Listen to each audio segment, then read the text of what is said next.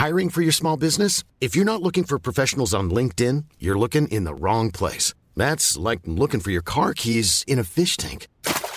LinkedIn helps you hire professionals you can't find anywhere else, even those who aren't actively searching for a new job but might be open to the perfect role. In a given month, over 70% of LinkedIn users don't even visit other leading job sites. So start looking in the right place. With LinkedIn, you can hire professionals like a professional. Post your free job on linkedin.com slash people today.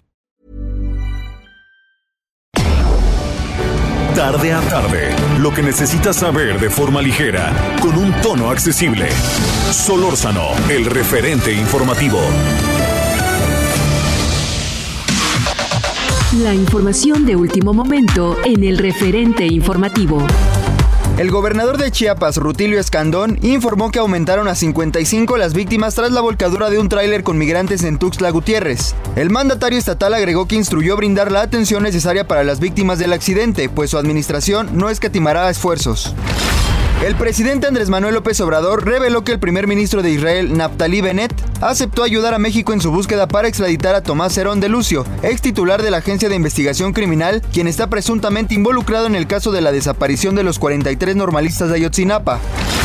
La tasa interanual de inflación en Estados Unidos subió en noviembre hasta 6.8%, seis décimas por arriba de la de octubre, lo que supone el registro más alto de los precios de consumo en este país en casi 40 años y redobla la presión sobre la Reserva Federal para que tome medidas de contención. La secretaria de Salud de la Ciudad de México, Oliva López Arellano, informó que se aplicarán vacunas contra COVID-19 a los migrantes que arribarán a la capital del país esta tarde, además de pruebas PCR a quienes presenten algún tipo de síntomas. La Ciudad de México se mantiene otra semana del 13 al 19 de diciembre en semáforo epidemiológico verde ante la pandemia de COVID-19 con descenso de ocupación hospitalaria y de casos de COVID-19. La Secretaría de Seguridad Ciudadana mantiene un operativo permanente las 24 horas del día en las inmediaciones de la Basílica de Guadalupe con 3.100 elementos desplegados de manera estratégica en calles y avenidas que colindan con el atrio guadalupano, así como 220 vehículos oficiales, dos ambulancias y nueve paramédicos del Escuadrón de Rescate y urgencias médicas para el resguardo, apoyo y auxilio de los feligreses.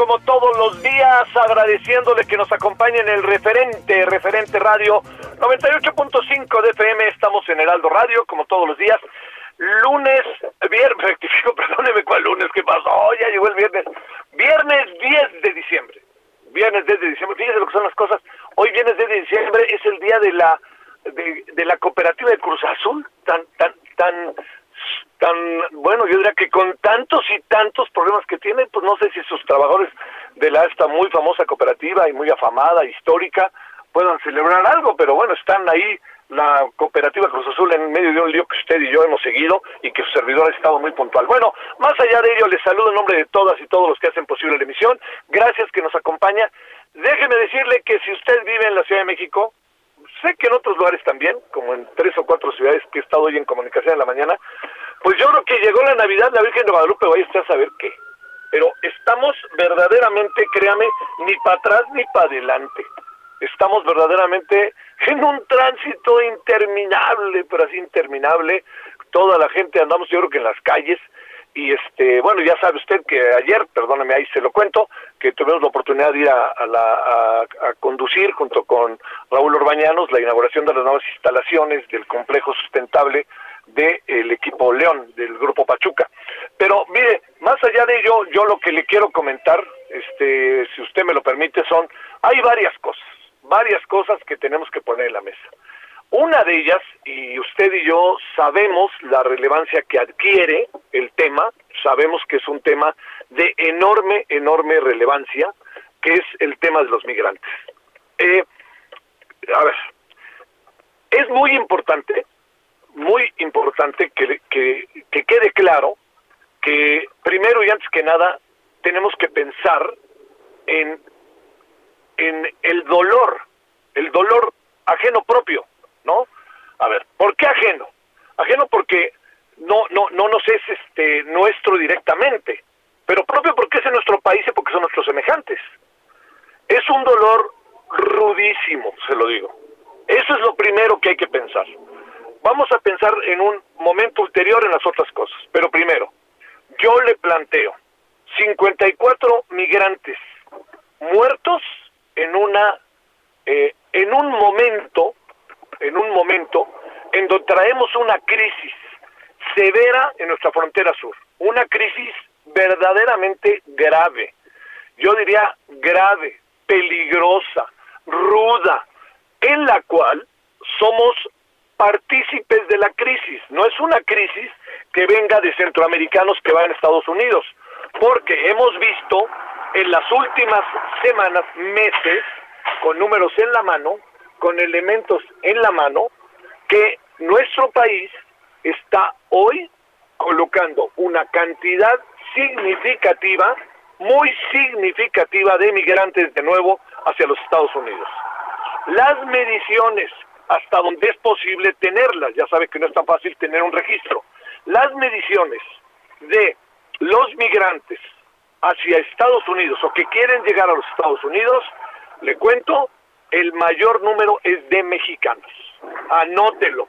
Es un dato, yo le pido por favor, colóquelo, conéctelo, véalo y no lo pierda de vista. ¿Qué fue lo que pasó ayer? Lo que pasó ayer, todo indica, bueno, primero, es un lamentable accidente. Nadie está pensando en que alguien ahí este, hizo algo que, que fuera indebido en términos de alguien hubiera querido provocar el accidente. Por favor, eso no, no, no creo que quepa, bueno, yo espero que no va, no creo que quepa en la cabeza de nadie. Sin embargo, lo que sí le quiero decir es que hay una condición, una condición que es mucho, muy importante seguir, de que hay responsabilidades.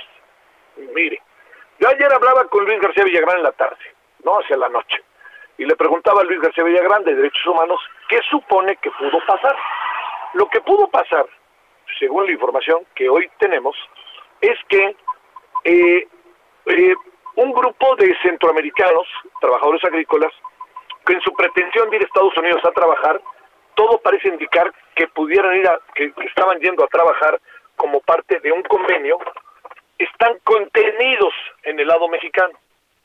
¿Esto qué quiere decir? Contenidos en el lado mexicano significa que estamos nosotros, mexicanos, deteniéndolos. Estamos deteniéndolos porque estamos conteniéndolos como la política de quédate en México. Es un asunto de acuerdo con los Estados Unidos. En sentido estricto, en sentido estricto, lo que estamos nosotros haciendo es colocarlos encerrados. No les damos respuesta.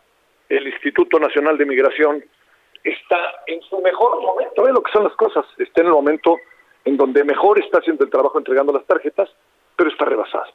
Y tardó, tardó ¿eh? en hacer todo esto. Segundo asunto para considerar es que estamos también en ese mismo, en esa misma circunstancia, en una situación en donde al detenerlos y no ofrecer salida, al contenerlos, al tenerlos ahí, para que usted todavía sí puede ser más claro, al tenerlos ahí, ¿qué cree que pasa? Pues los polleros y el crimen organizado te da, pero el lujo de la vida. O sea, al tenerlos ahí, se les acercan y les dicen, mira, de aquí que te den esto y tú salgas, va a pasar tres meses y vas a seguir en estas mismas condiciones, te va a dar el coronavirus, te vas a poner de la cachetada, todo lo que usted quiera. Todo eso que le estoy contando, fíjese, ¿a qué, fíjese qué escenario nos lleva. Nos lleva al escenario en donde, ¿qué hace la gente? Consigue lana como puede, consigue 3.500, 4.000 dólares, vaya a saber cómo los consigue. Más aún, no solamente cómo los consigue, ¿qué, qué circunstancia tienen que vivir para conseguir ese dinero. Aquí se lo están pidiendo, ¿no? Porque estamos hablando de centroamericanos, haitianos. ¿Cómo conseguir toda esa cantidad de dinero? Ustedes yo sabemos, y de suyo es muy difícil. Bueno, ya que tenemos estos escenarios, viene lo otro, que todavía es más rudo. Y eso más rudo significa que los migrantes están siendo por un lado, contenidos. Por otro lado, el crimen organizado tras ellos. Por otro lado, tratando de conseguir dinero. Y por otro lado, dicen, yo ya quiero salir de aquí porque las condiciones en cuanto al respeto a los derechos humanos no se están dando. Esto es lo que muchos de ellos viven. En este caso, fíjese, trabajadores agrícolas de Guatemala. Se, el, proceso en el que se da el accidente van hacinados 120, 130 personas ahí en el en, este tráiler, ¿no? en las cajas de los trailers. Ahí van ellos y entonces resulta que el, pasan, todo indica que pasan dos retenes y esos dos retenes nadie les dice nada. Y ellos siguen adelante, el exceso de velocidad, algún problema, pues no ha aparecido el chofer. Lo más probable es que el chofer también sea de nacionalidad guatemalteca, porque eso es lo que hace mucho, que esto es un asunto para detenerse, lo hacen mucho también la delincuencia organizada y los polleros, un poco como para distraer a la autoridad mexicana, ¿no? Bueno, al final de la historia, lo que vimos es algo lamentable, doloroso. Fíjese, preguntas que tenemos que respondernos. Por supuesto, es muy difícil hacer algo en una circunstancia que ya nos está rebasando. Segundo, hay una, el número de migrantes es cada vez mayor. Por alguna razón les mienten o les dicen que les va a dar México la nacionalidad, se crea un rumor o les dicen que Biden ya va a resolver todos los problemas del mundo. Y no es cierto, pero ahí están. Ya que están ahí, ¿qué pueden hacer? Tercero, bueno, me van a dar una tarjeta a México y México me va a colocar en algunos lugares para poder yo llegar a este, pues no sé, a una ciudad. Bueno, que, que los, los mueven. Y mientras esto pasa cuarto, Estados Unidos nos sigue mandando migrantes, en donde ya han tomado algunos la decisión de no permitir ni que los vuelos este, lleguen, ¿eh?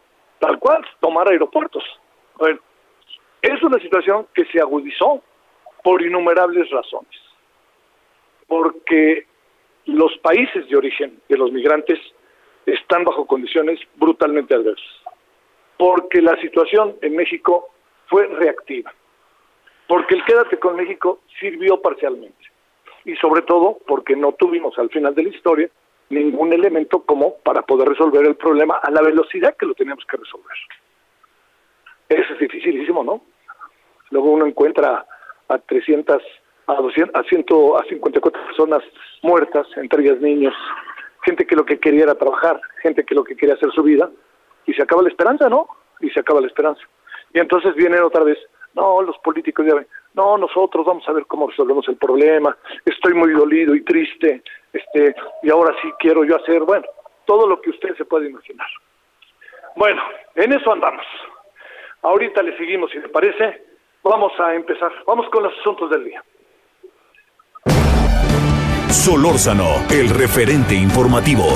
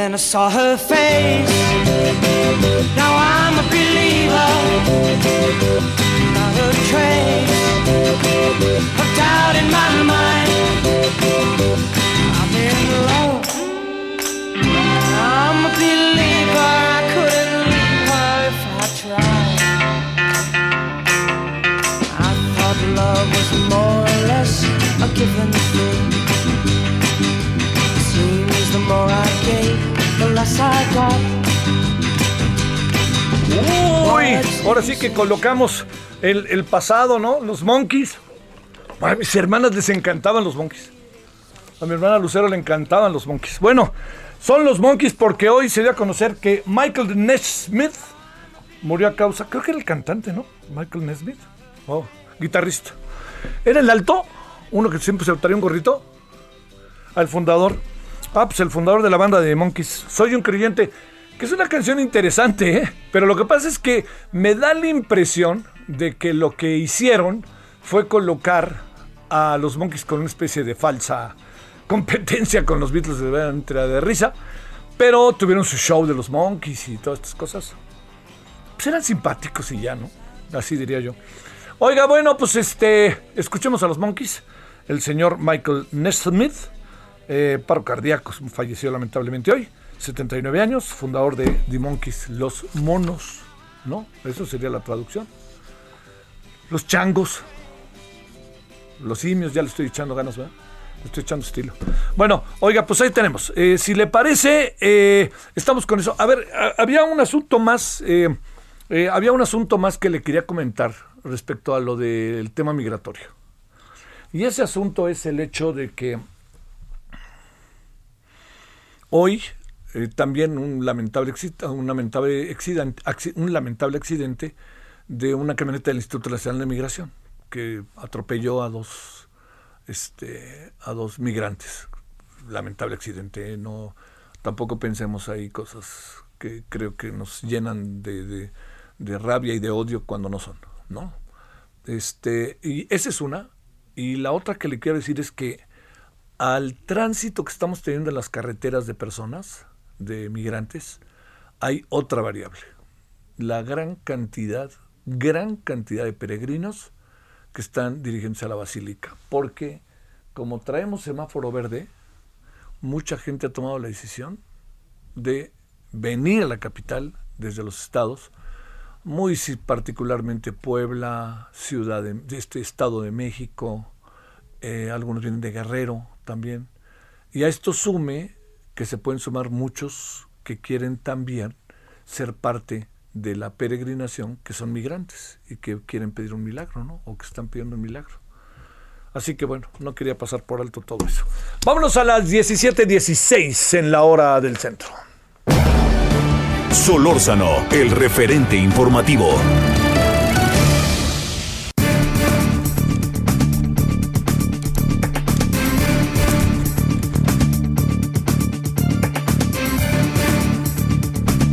Bueno, oiga, yo la verdad, eh, digamos, eh, no, no- uno no puede, ahora sí que dime de lo que presumes para que, para que veas de lo que careces. Yo esto de la economía le entiendo en lo general, ¿no? Supongo que todos. Pero en lo particular pasan cosas que uno no se explica muy bien. Y para eso vamos a los especialistas. Pedro Tello es consultor en economía y ahorita le vamos a contar por qué hemos, le hemos pedido a Pedro su opinión. Pedro, te saludo con gusto. ¿Cómo has estado? Javier, buenas tardes, qué gusto saludarte a ti y a quienes nos, nos escuchan. Gracias por el favor de la invitación. Por favor, a ver, empecemos. Eh, la inflación es un asunto que pega más en México, es un asunto internacional. Estamos viviendo ese, eh, esa repercusión de la inflación. ¿En qué andamos? Yo diría que en efecto la inflación le pega a los hogares mexicanos, corrijo, a la mayor parte de los hogares mexicanos con mucha mayor intensidad del impacto que tiene en los hogares de economías como la de Estados Unidos o como la de Alemania. ¿Por qué cito a estos dos países? Bueno, porque en Estados Unidos la inflación al mes de noviembre alcanzó el nivel más elevado en 39 años. En México, la inflación en noviembre alcanzó el nivel más elevado en 20 años. Y en Alemania, la inflación que en este momento padecen es la más elevada en 29 años. ¿Por qué es eh, diferente el impacto en Alemania, en Estados Unidos y en México? Y la razón es muy sencilla, porque la calidad de los empleos en Alemania y en Estados Unidos es mucho mejor a la calidad de los empleos que prevalecen en México. Y mientras Alemania y Estados Unidos tienen economías que en este momento están creciendo de manera sólida, en México la economía está aterrizando. Así que la inflación le pega a los hogares en función de la condición de la economía familiar, en función de la economía de la cual formen parte y en función de la fortaleza de la planta productiva de la economía de la cual forman parte, Javier. A ver, esto, dicho lo cual, esto eh, ante lo que estamos es ante una circunstancia en donde eh, traemos un problema internacional, mundial, traemos nuestros propios problemas en que no hemos resuelto varias cosas. ¿Me Sí, escuchas? en efecto. En efecto, o sea, Sí, sí. digamos, hay una dinámica internacional que no se soslaya, ¿sí? Claro. Adelante.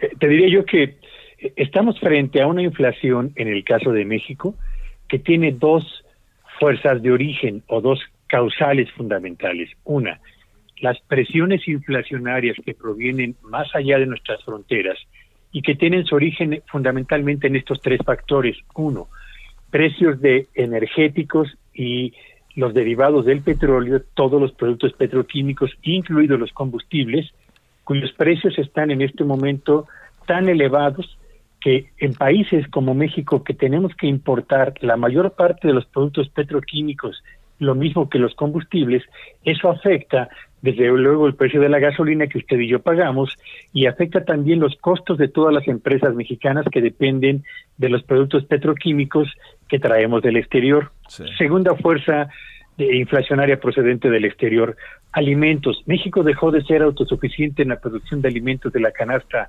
básica y comenzamos a depender de la compra más allá de nuestras fronteras de productos como el maíz, como el frijol fundamentalmente. En la medida en la que eh, nuestra moneda pierde terreno frente al dólar, esto encarece en pesos cada tonelada de arroz y cada tonelada de frijol que traemos del exterior. Y consecuentemente cuando se venden al consumidor final se venden a precios más elevados. Y tercer fuerza de inflación procedente del exterior, producto o materias primas tan importantes como el acero, por citar solamente un ejemplo que es de uso generalizado, han tenido un incremento en los últimos meses que ha alterado los precios de todos los sectores que en México dependen del acero Sí. para sus productos finales, elevando los precios de los mismos, Javier. Claro. A ver, Eso es por cuanto a las fuerzas externas. sí. A ver, entrémosle, Pedro, si no te importa, a las fuerzas internas, a las circunstancias internas, si quieres.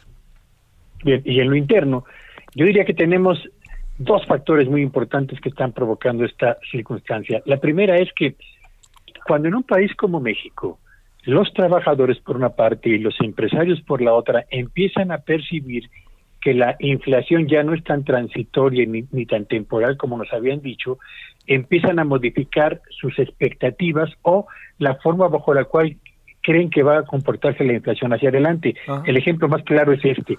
Los trabajadores y los medios de comunicación en los últimos días lo han hecho muy patente, han empezado a señalar que las negociaciones para los incrementos salariales del próximo año van a superar en petición de los trabajadores el 10 al 15%. ¿Por qué? Porque quieren recuperar el terreno que perdieron sus salarios en este año con la inflación acumulada y quieren anticipar la posible pérdida de la inflación de los meses del eh, porvenir. La expectativa de inflación hacia adelante obliga a los trabajadores a pensar en un incremento salarial eh, eh, lo suficientemente elevado como para protegerse. Y lo mismo ocurre con los empresarios, Javier. Sí. Cuando ven que sus materias primas se han incrementado y que esto elevó sus costos y los obligó a trasladar al precio final este incremento en sus costos, comienzan entonces a anticipar que en los meses siguientes, como esto va a seguir, lo mejor que pueden hacer es decretar un incremento en sus precios para protegerse de la inflación acumulada de atrás y al mismo tiempo para anticipar la inflación hacia adelante. Esto que se llama ajuste en las expectativas es una de las causas que está alterando el comportamiento de la inflación en México, uno. Y dos, evidentemente tenemos un problema en México que es la insuficiente producción interna de alimentos, que es el rubro donde se está generando el mayor incremento en precios. Y cuando los eh, alimentos disponibles en el mercado son insuficientes para atender a los consumidores que quieren comprarlos, el mecanismo de ajuste es un mayor precio para que quienes puedan pagarlo se lo lleven y los que no se queden con las eh, el dinero en el bolsillo, Javier. Estas son las dos presiones internas más importantes. El, este, entiendo que el gobierno, no, no, no, no solamente con, con, con, voluntad, sino ha de razonar que este asunto, para cerrar, si te parece en breve, este, desde octubre vienen diciendo que ya el mes que entra para, pero por lo que veo, no, no para, ¿no? No, por supuesto que no, Javier. Lo que es un hecho es que vamos a cerrar 2021 con la inflación más elevada en dos décadas, si no es que de todo el presente siglo, y 2022 va a ser un año en el que difícilmente la inflación en México va a ser inferior al 4%, es decir, vamos a tener dos años consecutivos con inflación por arriba de la meta del Banco de México y esto en español puro significa que las amas de casa van a tener el próximo año también otro periodo complicado para administrar el gasto familiar, Javier. Bueno, y tendría nada más para cerrar, híjole, vuelvo a decirlo, Pedro, a lo mejor mover el dinero de otra manera, ¿no? Perdón. Lo veo difícil. La verdad es que cuando la inflación tiene eh, orígenes externos e internos, es muy difícil tratar de contener su avance. Yo creo que lo que tiene que lo que tenemos que hacer en los hogares, Javier, yo diría son tres cosas. Uno, hay que cuidar el empleo, porque es la fuente de ingreso más importante que tenemos en este momento. Dos, tiene tenemos que avanzar Oye, oye, hacia Pedro, el fíjate que muy vamos, rápido de vamos a tener que ir al corte. El referente informativo regresa luego de una pausa. Estamos de regreso con el referente informativo.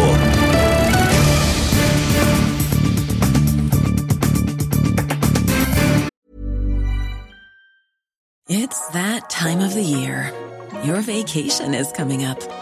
You can already hear the beach waves, feel the warm breeze, relax, and think about work. You really, really want it all to work out while you're away. Monday.com gives you and the team that peace of mind. When all work is on one platform and everyone's in sync, things just flow wherever you are. Tap the banner to go to Monday.com.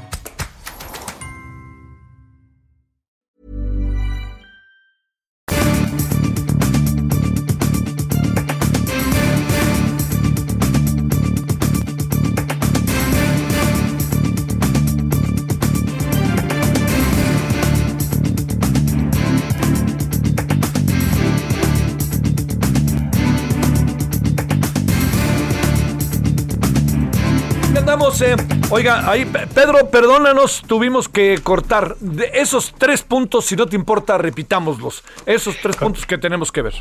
Con todo gusto, eh, Javier. El primer punto y el más importante es cuidemos la fuente de ingresos. En una economía de incertidumbre y con inflación acelerándose, hay que cuidar la fuente de ingresos, hay que cuidar el empleo. Segundo, si usted tiene deuda con su tarjeta de crédito, yo le recomiendo que aproveche el aguinaldo o la caja de ahorro que ha logrado integrar a lo largo del año para desendeudarse, para eliminar la deuda con su tarjeta de crédito. Si usted tiene tres tarjetas de crédito, desaparezca dos, quédese solamente con una por razones de tranquilidad personal. Y la tercera y última recomendación es, habiendo cuidado la fuente de ingreso, habiendo reducido su nivel de endeudamiento porque las tasas de interés van a aumentar, tercero y último es, haga de su gasto personal y del gasto familiar un gasto eh, inteligentemente bien administrado. Concéntrese en lo estrictamente esencial, elimine gastos hormiga o gastos innecesarios para poder mantener un nivel de bienestar por lo menos eh, digno en condiciones como estas, Javier. Eh, híjole, oye, le va a ir muy mal al gobierno en términos, en- al final, en el balance económico. Va a estar muy difícil, ¿no? Yo diría que en, en- en- en este año muy mal, el año próximo también, y en el balance del sexenio, podría yo adelantar sin temor a equivocarme que estamos frente a un gobierno que en materia de crecimiento de la economía será un sexenio perdido Uy. y en términos de incremento y mejoría de la inversión productiva será un sexenio con resultados francamente muy magros por este cl- clima de eh, distanciamiento latente con el sector privado. Javier. A ver, te agrego algo. Sin embargo, hay un sector de la población que se ha visto sistemáticamente beneficiado por las políticas públicas de este gobierno. Desde luego, pero eh, no olvidemos, Javier, que la mejor manera de sacar a la población de la pobreza no es la que se finca en transferencias, sino la que utiliza el crecimiento de la economía apoyado en transferencias monetarias para darle piso a una política social que busca beneficiar a los más pobres a partir del crecimiento y del soporte de transferencias monetarias. Cuando hace solamente por la vía de transferencias, al cabo del tiempo, tus propias finanzas públicas terminan por colapsar y cuando pretendes hacerlo por la vía exclusiva del crecimiento, sin una redistribución apropiada de la riqueza, terminas por eh, tener lo que en México ha ocurrido, que es la concentración del ingreso en muy pocas manos y eh, una buena parte de la población en condiciones eh, difíciles en materia económica y de bienestar social. Gracias, Pedro Tello. Muy buenas tardes y tengas buen fin de semana. Es un gusto. Buenas tardes a todos. Gracias. Solórzano, el referente informativo. Bueno, eh, esta, esta, como dicen, rueda del- del- del- de la política, de elecciones, tomas de posesión, etcétera, este, ¿cómo ve que las elecciones que ya fueron? 6 de junio. 6 de junio. Estamos con José Luis Uriostegui, quien es el alcalde electo de Cuernavaca, Morelos, por el PAN. A ver, fíjese, las elecciones fueron el 6 de junio. ¿Sabe cuándo va a tomar posesión? El primero de enero. Seis meses, Dios santo, José Luis. Bueno, antes que nada, gracias. ¿Cómo estás? Bien, Javier. ¿Qué vas a hacer? gracias. ¿Qué has hecho estos seis meses, oye? Mira, ¿Hubo, es hubo como- reclamos sobre la elección? No, No, no hubo. No, ¿verdad? No, hubo. Y eso es lo que hace más largo todavía Claro. este trayecto. Pero es como subirte a montaña rusa. Al principio vas subiendo lentamente, lentamente, pero ya que estás arriba, la bajada es brutal. Sí, claro. Y en eso estamos precisamente, pero hemos aprovechado muy bien el tiempo. Después de la elección organizamos foros de consulta, gente organizada con experiencia en medio ambiente, en transparencia, en administración pública, nos aportó proyectos, ideas, sugerencias que forman ya un anteproyecto para el Plan Municipal de Desarrollo. Y después de eso hemos tenido en el cabildo electo que empezar a tomar decisiones que vamos a poder formalizar a partir del primero de enero, como el rumbo de la seguridad pública, el rumbo de nuestro sistema de agua potable y alcantarillado que trae una gran carga negativa económica y de trabajadores, qué vamos a hacer con el turismo y el desarrollo económico y hemos tratado pues de aprovechar todo este tiempo para que desde el primer día se note que sí nos preparamos. Bueno, este. eh, eh, Esta belleza de Cuernavaca, que la carga de subidas y bajadas, subidas y bajadas, hace eh, problemas, supongo yo, con de tránsito, de agua, de basura, de toda una serie de circunstancias, ¿no? Es, es, es una belleza difícil de controlar, Claro. ¿no? Y sobre todo de comunicación. Claro, porque de co- las, no, claro. las barrancas que atraviesan, tenemos por lo menos 13 grandes barrancas que te impiden que te comuniques en línea recta, salvo que construyas puentes y algunos de buena magnitud. Pero se ha ido ajustando más o menos. ¿En, Pero en sí eso la- has pensado que, eh, que se, eh, digamos, esté tu ámbito poder construir algunos puentes como para resolver algunos de estos asuntos o no estás pensando en eso? Eh, sí, sin embargo, no es la prioridad, porque a final de cuentas estamos acostumbrados a darle vueltas Sí. para llegar de un lugar a otro. No, eh, la población de Cuernavaca ha marcado desde hace por lo menos 15 años dos prioridades y una es la seguridad pública que ha ahuyentado las inversiones, nos ha dejado sin el número de estudiantes que venían de otros países a aprender español y que en el verano pues, era natural ver chicas y jóvenes que venían de otros países caminar en las calles, verlos en las discos, hacer consumo. Y hoy la presencia de grupos de delincuencia organizada que alteran el orden, que generan pues, una gran afectación a la economía de la gente, impide que vengan. Y el otro tema es el agua potable. Tenemos un sistema ineficiente que desde hace años ha dejado de invertir en la red hidráulica y en la red de drenaje y no hemos actualizado las bombas de extracción de agua de los pozos y consumimos tanta electricidad que hoy le debemos 280 millones de pesos a CFE del 2018 a la fecha. ¿Y por qué no hacen como en Tabasco? ¿Qué? Total, ¿no? en eso estamos. a ver, este, eh, entonces, el tema, a ver, hay, hay un lío siempre en Cuernavaca del que se ha hablado, que es, el mercado camina solito, ¿no? Que está, me parece muy bien, pero este, no sé si la palabra sea lío o no, pero es la terminal de camiones, que hace un cuello de botella brutal cuando llegas o sales, no, no, no de la ciudad, sino cuando te mueves en la ciudad. Ahí, ahí puedes hacer algo, o ahí a la torre latinoamericana famosísima, ¿te acuerdas, no? Este quedará adelante igual y va a ser muy difícil mover eso porque hay muchos intereses, los, por los propios choferes no han de querer, el sindicato, no sé. No, fíjate que hay por lo menos cuatro o cinco líneas de autobuses federales. Sí. Y la central de autobuses conlleva un esfuerzo coordinado del gobierno federal, estatal y municipal para poder sacarlos de la ciudad, ponerles el espacio adecuado y de ahí pues, los ramales que se generen al interior de la ciudad, conectarlos con el transporte local. No eh, es un tema que se pueda resolver en una administración, sobre todo por la naturaleza de la inversión que debe ser Sí, superior a los 3 mil millones de pesos Sí, claro. que sería el presupuesto de dos años de Cuernavaca. No, yo- yo- y si me permites, es este alcalde electo, este te diría, no, no, pues mejor hagamos otra cosa. La verdad, para ese dinero y para lo que necesita. A ver, temas como, ah, otra vez, seguridad, cómo Sí. hacerle, entenderse con el gobierno estatal y federal. Además, eres de un partido diferente y ya ves que han pasado muchas cosas.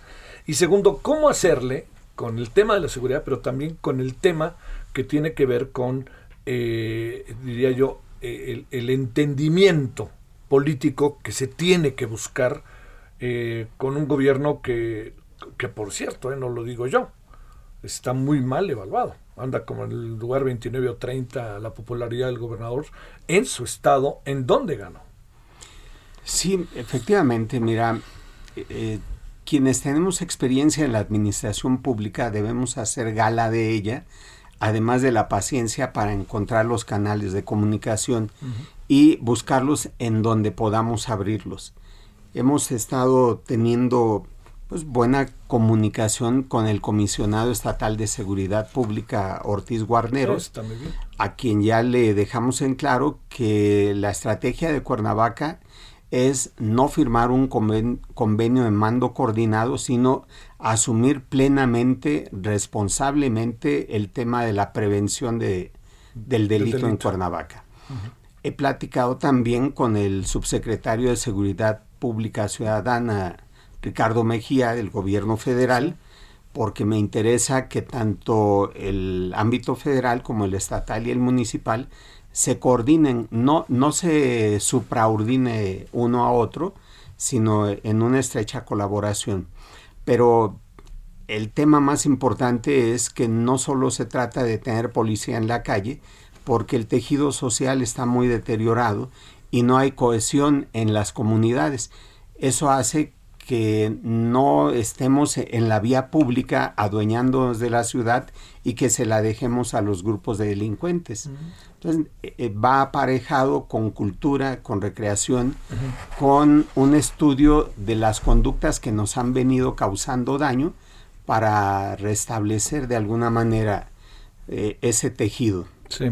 Oye, este, ¿cuántos habitantes tendrá Cuernavaca? Eh, según INEGI, en el último censo somos 379.400. Uf. Es que cuando uno llega a Cuernavaca que dicen 80 mil habitantes, ¿verdad? Creo que se quedaron desfasados. Pero el IMCO eh, ubica a Cuernavaca como una de las ciudades con más de un millón de habitantes. ¿Y qué supones tú? ¿Qué alcanzas a apreciar? Eh, la zona conurbada que compartimos con Jutepec y Temisco nos lleva a casi 800 mil habitantes y la comunicación que tenemos de un municipio a otro es constante y parece que están fusionados. Tenemos una población flotante de cada semana de por lo menos 50 mil personas Claro. que no ves en la calle porque llegan a propiedades particulares y ahí se quedan Sí. pero sí nos pegan en los servicios públicos. O sea, pero digamos, en términos un poco como la Ciudad de México y las zonas conurbadas. Aquí seremos 12, 14 millones. Igual le pasará a Cuernavaca, que serán un número menor, que no es tu ámbito de responsabilidad, ¿no? De corresponsabilidad sí, pero responsabilidad directa no. Sí, exacto. Sí, no. A ver, este, en, en estas cosas que están pasando y que, que tú este, conoces y has visto bien durante mucho tiempo como morelense, te pregunto, ¿cómo, cómo, le, ¿cómo encontraste el municipio? Está en una crisis económica muy fuerte, en una falta de credibilidad de- en todas las áreas y en una ineficiencia grave. No hay insumos básicos para el bacheo, para la poda de árboles, para abonar los parques y jardines Sí, sí, que nos han dado fama. Sí. Y la pandemia recrudeció esto porque disminuyeron eh, hasta en un 25% las contribuciones. Así que si teníamos un presupuesto de 1.400 millones al año, eh, se redujo todavía y nos va a dejar una carga económica para el mes de enero en materia laboral. Sí, que hay, que pagar salarios y que... Aguinaldo. Que la segunda parte del aguinaldo. Morelos tiene un aguinaldo de 90 días por año. No está mal, pero ahora ¿cómo pagarlo? Sí. O sea, ese es el asunto, ¿de dónde va a salir la lana? ¿Tu relación con Cuauhtémoc Blanco? Eh, en términos generales, institucional y tratando de mantenerla e- en esa forma, pero con su gabinete bien ha habido apertura de varias áreas, hay comunicación para generar proyectos conjuntos. Eh, ¿Con el presidente tienes trato o no? No, no, pero sí con algunas áreas del De- gobierno directas federal, sí, con claro. el secretario de Turismo, Con por Miguel. ejemplo, claro. Miguel Torroco te, que iba mucho a Cuernavaca, yo me acuerdo. Sí, eh, tiene muy claro cuál es el escenario de Cuernavaca.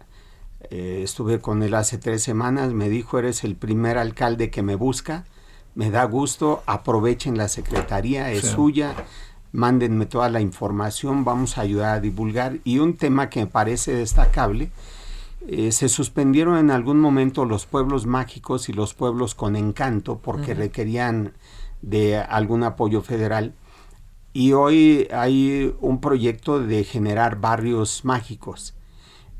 Todo lo que no es el municipio, sino una parte geográfica de, de un municipio, pudiera tener esa calificación y Cuernavaca tiene al menos 12 puntos que pudieran aspirar a ello y generar una proyección turística. Ah, hombre, hay cosas bellísimas en Cuernavaca. ¿Tú conoces? Sí, yo conozco y sí te diría que hay cosas bellísimas. A ver, de, de estas preocupaciones que yo de repente escucho de, de- de gente que seguramente tú conoces, eh, ¿cómo, cómo hacerle para que, eh, digamos, eh, el centro esté cada vez más ordenado?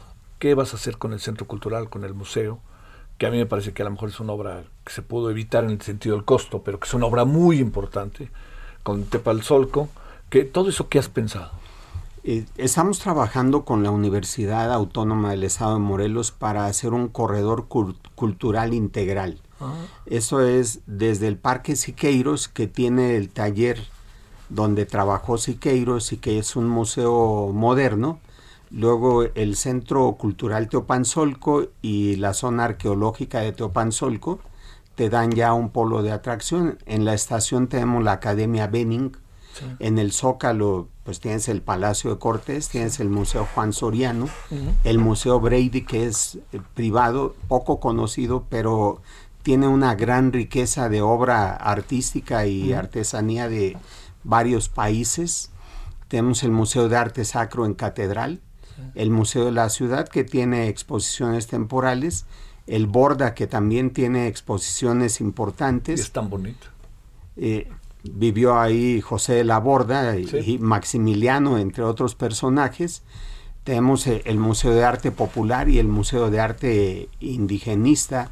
En fin, un museo de fotografía. Tenemos un paseo ribereño que es una estructura metálica que está a tres metros arriba del agua en la barranca de Amanalco y vas caminando en medio de las paredes construidas por el paso del agua durante millones de, de años. Sientes la frescura, el verdor, lo percibes y esa es Cuernavaca. Este, a ver, eh, asuntos que hay que pensar, que yo sé que están en tu cabeza. ¿Son altos los niveles de pobreza en Cuernavaca? Sí, indudablemente tenemos zonas de alta marginación que deben abarcar alrededor de 50 mil personas por lo menos. Desde la barranca del Tecolote, la barranca de Zacatierra, Sí. entre otras. Luego está esta colonia, ¿no? Que está... La Varona, el Universo, y la, y la que está del otro lado del club de golf, del viejo club de golf. eh, Lagunilla, Lagunilla. sí, que La están- Unión. Oye, que están organizadísimos allá adentro, ¿no? Con Sí. todo lo que esto significa, ¿no? De repente da miedo. Para todo. Sí, para todo. A ver, y el otro tema que también sabes, el del narco. Este, operan los grupos, eh, los grupos toman a Cuernavaca como paso, ahí están. ¿Qué diagnóstico tienes? El- lo que nos ha informado el propio comisionado estatal de seguridad es que en Cuernavaca operan al menos dos grupos que se están peleando la plaza. Uno son los maya y otros son los colombianos. Y estos grupos eh, trabajan eh, en la exigencia del derecho de piso, la extorsión, ¿Qué es lo que ha pasado en el centro? En el narcomenudeo. narcomenudeo. Básicamente, ese es el problema grave de Cuernavaca. ¿Y qué le vas a hacer a eso? Porque digo, no, no vamos a jugar aquí, a- de la noche a la mañana a quitarlos, pues no hay manera, ¿no? Digo, no es que uno no quisiera. ¿Qué, qué has pensado? No, eh, todo lo tenemos que canalizar a través de la prevención. eh, las opciones. Hoy ves a grupos de jóvenes sentados en una mesa echando el trago y alguna otra cosa, pero no, no tienen opciones. No hay deporte, no hay recreación, no hay oposio- opciones de trabajo en las que tenemos que empezar a hacer diseños para involucrar a la iniciativa privada y darles oportunidades distintas. Pero eh, esa educación es cultura, lo que nos puede ayudar a transformar esto en un mediano plazo. Este, ¿te sacaste el tiro en la rifa, alcalde? ¿O no? Sí, por supuesto, yo quería sacarlo. Bueno, eso está bien. ¿Qué dice tu partido con todos los líos que hay?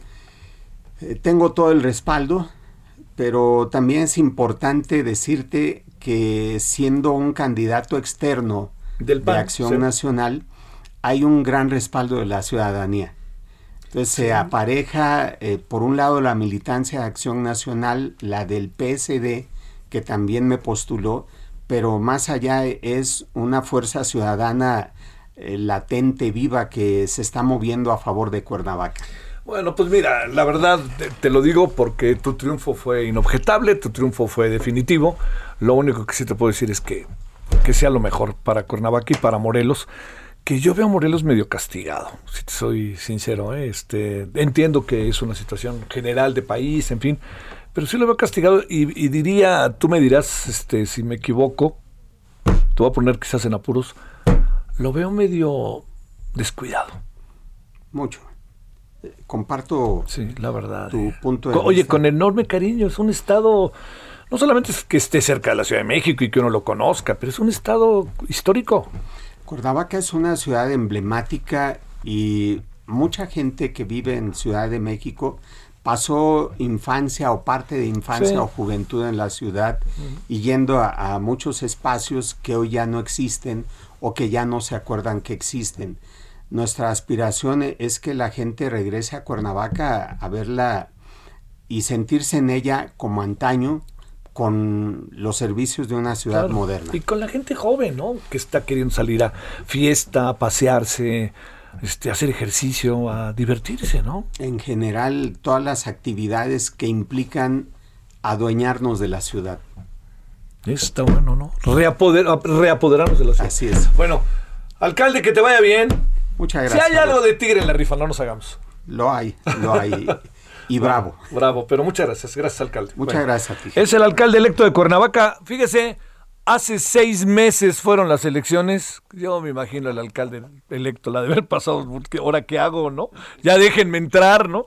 Bueno, toma posición el primero de enero. Gracias, alcalde electo. Gracias. 17.51 en la hora del centro. Solórzano, el referente informativo.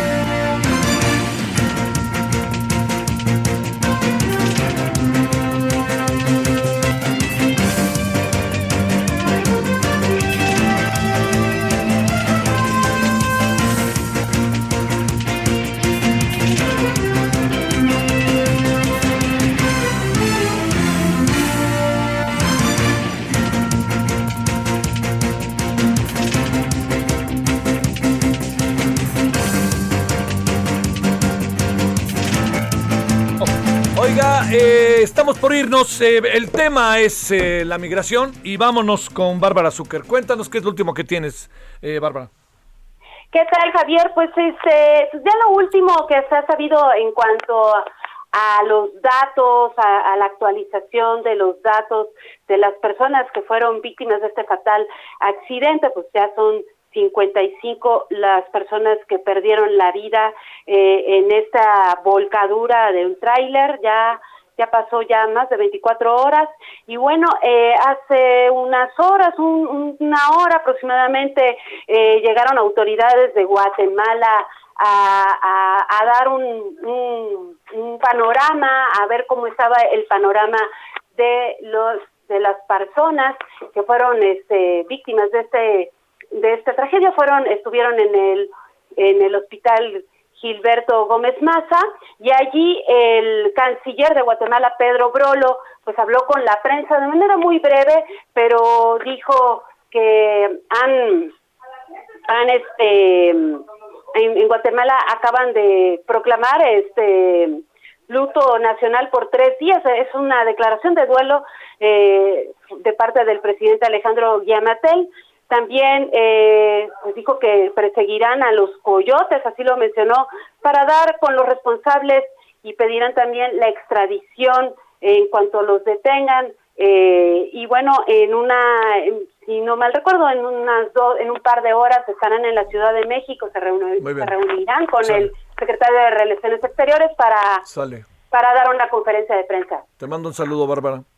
Sí. Dolor, dolor lo que pasó ayer. Qué bárbaro es un síntoma de lo que pasa. Eso es un síntoma de lo que pasa. Y la contención. Nos vemos a las 21 horas en la hora del centro y tardes, viernes. Oiga, si anda en las calles de la Ciudad de México, cuídense. Es que hay mucho, mucho tránsito. Adiós. Hasta aquí, Solórzano, el referente informativo.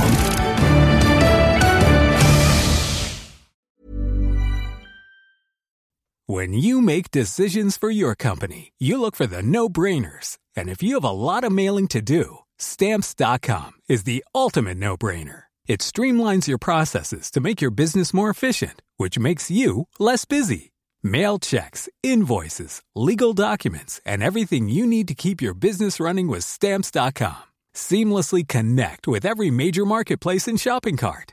Schedule package pickups and see your cheapest and fastest shipping options from different carriers with rates up to 89% off USPS and UPS rates. And with the stamps.com mobile app, you can take care of mailing and shipping wherever you are. Make the same no-brainer decision as over 1 million other businesses with stamps.com. Sign up with code program for a 4-week trial plus free postage and a free digital scale. No long-term commitments or contracts. That's stamps.com. Code program.